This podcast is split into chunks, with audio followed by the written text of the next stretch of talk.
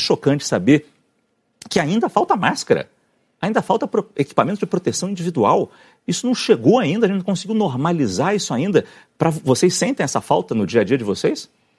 Não, é, nós somos uns privilegiados, eu diria, né? Nós trabalhamos em num grande hospital, num grande centro, então não falta, apesar de que a gente nós temos usado com racionalidade, ou seja, a gente está racionalizando, não está sobrando, não está sobrando e a gente sabe que o, o risco de vir a faltar existe. Então, nós temos, usamos com racionalidade, mas é chocante o que se vê acontecendo aí fora, né? Porque o impacto disso, na maneira com que vocês trabalham, de um médico que não vai ter a N95, que é a máscara que protege melhor, uhum. uh, ou no medo que ele vai ter de, de, de, de, de interagir com o paciente, é claro que isso vai ter consequências naquele contato ali.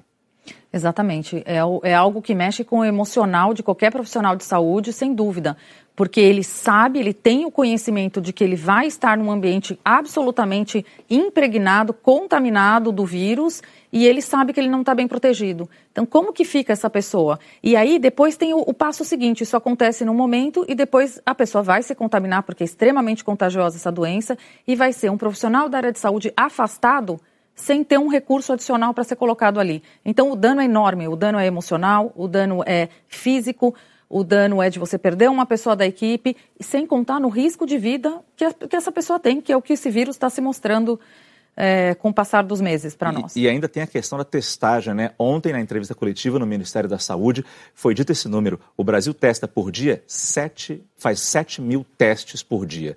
Só a cidade de Nova York fazia 20 mil e queria extrapolar para 40 mil. O Reino Unido testa 100 mil. Qual é a falta que esses testes fazem para a gente combater essa doença, doutor Jacques? Enorme. Você não, não tem como combater um inimigo que você não conhece. Então, se eu não sei o tamanho da, da, da pandemia, como é que eu vou planejar medidas de saúde pública, é, planejar eventualmente como vai ser a, a, as medidas de restrição, a movimentação social?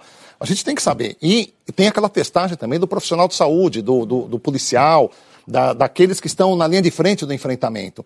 Eu preciso testar esses pacientes, são testes diferentes que existem para finalidades diferentes, para saber quando que esse paciente, por exemplo, quando que esse, esse, esse, profissional. esse profissional pode uhum. voltar, por exemplo, ao enfrentamento. Porque se ele não estiver lá, quem vai estar?